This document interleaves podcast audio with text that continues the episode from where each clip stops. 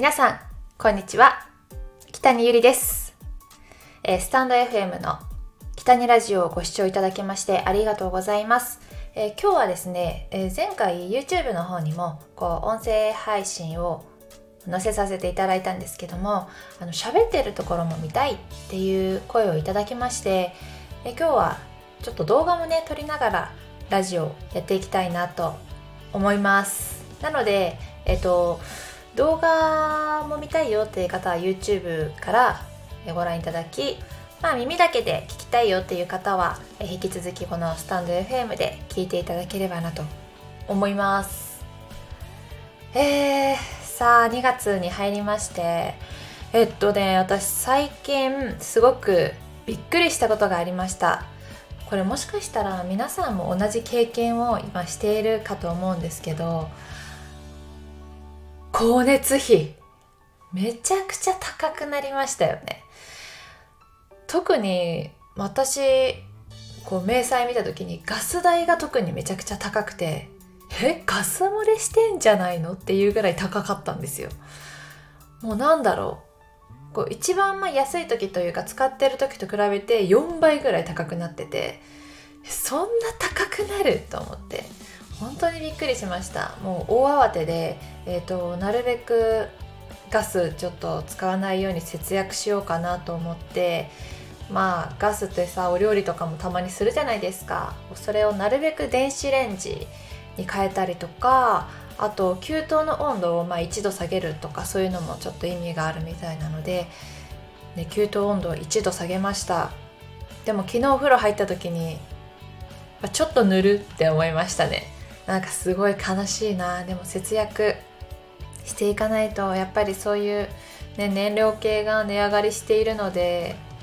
もしかしたらのプランの見直しとかそういうのでも値段が変わってくるかもしれないんですけどなんかこうセットプランとか今あるじゃないですか、まあ、そういうのもあるのでうんまあちょっと公共料金の見直しをちょっとしていかないといけないなっていうのを、ね、最近ちょっと思っています。びっくりしました本当に。こんなに値上がりするんですね。結構ニュースで高くなった高くなったみたいなの見てたけどここまで高くなっているとは思わなくて。いやほんと大変です。はいということで北にラジオねあの随時レターを募集してましてこう最近ちょっとレター読めてなかったので今日はあのいただいたレターを読んでいきたいと思います。今日は2つのレターをね読んでいきたいと思います。いつもありがとうございます。えー、1つ目のレターを読みます。なんか最近ドラム動画配信で悩んでるみたいやけど初めて高山ラバーの動画を見て楽しくドラムを叩いているゆりちゃんを見て感動して一気にファンになったよ。ありがとうございます。あの楽しそうにドラムを叩くゆりちゃんの姿がとても心地よく楽しめる動画になってるからこれからも楽しくドラマーなゆりちゃんを見せてほしいよな。ありがとうございます。そうなんですよ。あのまあ、悩みを聞いてくださいまして本当にありがとうございます。えっと私たまにこう YouTube チャンネルの方でドラムを叩いている動画を載せて、えー、いたんですけどもあのやっぱりちょっとたまにね心のない、えー、コメントだったりとかちょっとそういうのを見た時にねあの傷ついてしまいまして もうああもうやだ。そんなんだったらもうやらないと思ってふてくされてしまったんですね。なんか趣味でやってるのになんかって思ったりとかあとまあいろんな動画叩いてみた動画とか見てすっごいやっぱりドラム上手な方がすっごい世の中にはたくさんいて、まあ、私はまあほんと趣味でやってるので、まあ、プロではないので、まあ、もちろん下手くそなんですけどなんかそんな下手くそなドラムをこう世の中に出していることがすごく恥ずかしいなって思うようになってしまってはあなんかやめようかな。ドラムやめようっていう風になんか結構マイナス面にちょっとマイナスな方向に向かってしまいまして。ちょっとしばらくドラムから離れていました。まあ、というのもまあドラムみんなでやろうとかっていう企画がなかったりしたので自分でやりに行こうっていう気も起きなかったっていうのもあるんですけど、まあ、でもそうこんなさコメントに踊らされてるようじゃこんなコメントに傷ついているようじゃこの仕事はやっていけないということでまああまり気にせず楽しくやっていけたらいいなとは思ってるので、まあ、また機会があったらえーと、スタジオに入ってドラムを叩いている姿を見せることができればいいなと思っています。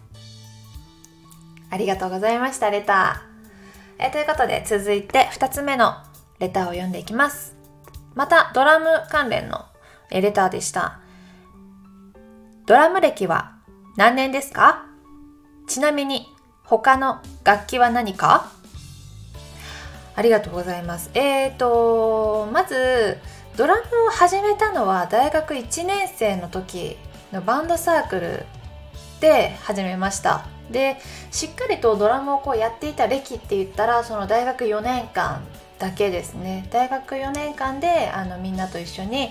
えーと、演奏したりとかライブを月1やったりとか結構あの私が入っていたバンドサークルは月に1回ライブをしたりとか結構ねあのコンスタントにやっていました。でまずそのドラムを始めたきっかけっていうのは、まあ、ガールズバンドを作りたかったんですけど最初。なんですけどあのドラムをやっている女の子がいなかったんですね当時。なのでえガールズバンド組みたいけど女の子いないじゃんってなって、まあ、正直私最初ちょっとギターとかボーカルとかちょっと花形系をやりたいなと思ってバンドサークルに入ったんですけど、まあ、そうドラムがいないということでじゃあ私がやろうということでドラムを始めました。いやーほんとねちょっとねここ初めて言うんですけど大学の時に、まあ、ガールズバンドね無事組むことができましてそのバンド名がこう3人でやってたんですけど3ピースバンドでね。で3人ともあの背が高かったっていうのとあと、まあ、その当時好きで読んでいた雑誌の名前からバンド名はキャンキャンでした。懐かしい。いや3人でねあのガールズバンドやってきましたね。本当に楽しい4年間でした。えあと同期と一緒に組んでいるバンドとかもあってあのドラムをやっているおかげでやっぱりドラムやってる人自体が少なくってあのいろんなところでバンドを組むことができたのでそれがすごく楽しかったなと思います、まあ、もちろん大変だった面もあるんですけどあの同期でやっぱりドラムやってる人が少ないので何バンドも掛け持ちしてスタジオも毎日のように入ってさらにあの曲ももう4曲5曲とかじゃなくてもう10曲20曲ぐらい覚えなきゃいけないとかそういうのもあったのでなんか本当に東京ドームとかでやるさあのプロのバンドさんのやる曲の量ぐらいよ。もうその時はもう頭がパンパンでしたね。なんか覚えるもう体で覚えないとみたいな感じでした。運動みたいに。いや懐かしいですね。あでちなみに他の楽器はっていうことなんですけれども他の楽器は私エレキギターを実は持っているんですけれど 持ってるんだけどもかなり埃がかぶっていますね。あのちょっとやってみたいなっていう思いであのエレキギターはあの知り合いの方に頂いてでそれをずっと持ってるんですけど結局全然できてないのとあと張り切って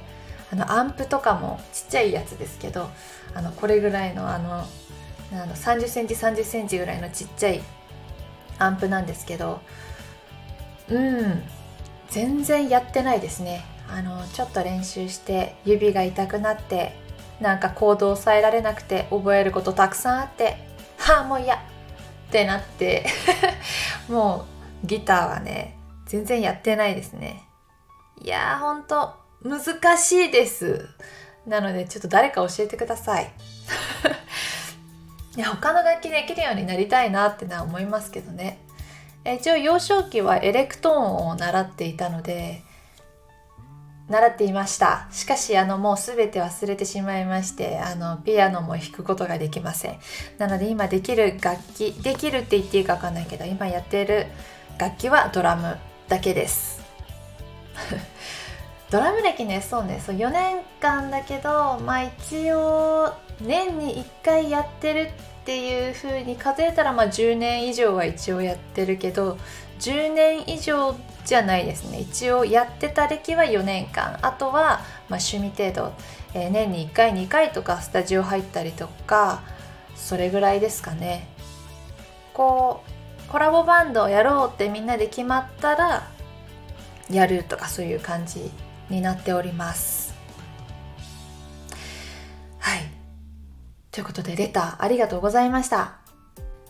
そして最後にお知らせですえ現在ですね、えマイナビ出版さんから、え一瞬で若返る魔法のセルフマッサージという本が発売されております。そちらの、え本の中でモデルを担当させていただいておりますので、ぜひご覧ください。えー、詳しい本のことは、えっと、インスタグラムとツイッターの方にも、えー、私載せてますので、そちらをぜひご覧ください。そして引き続き、こちらの北根ラジオでは、レターを募集しております。本当に番組の感想だったりとかこんなことを話してみたらどうですかとかいろいろな提案だったりとか、まあ、何でもいいのでお待ちしておりますということで今日も北にラジオご視聴いただきましてありがとうございましたまた次回の放送でお会いしましょうまたね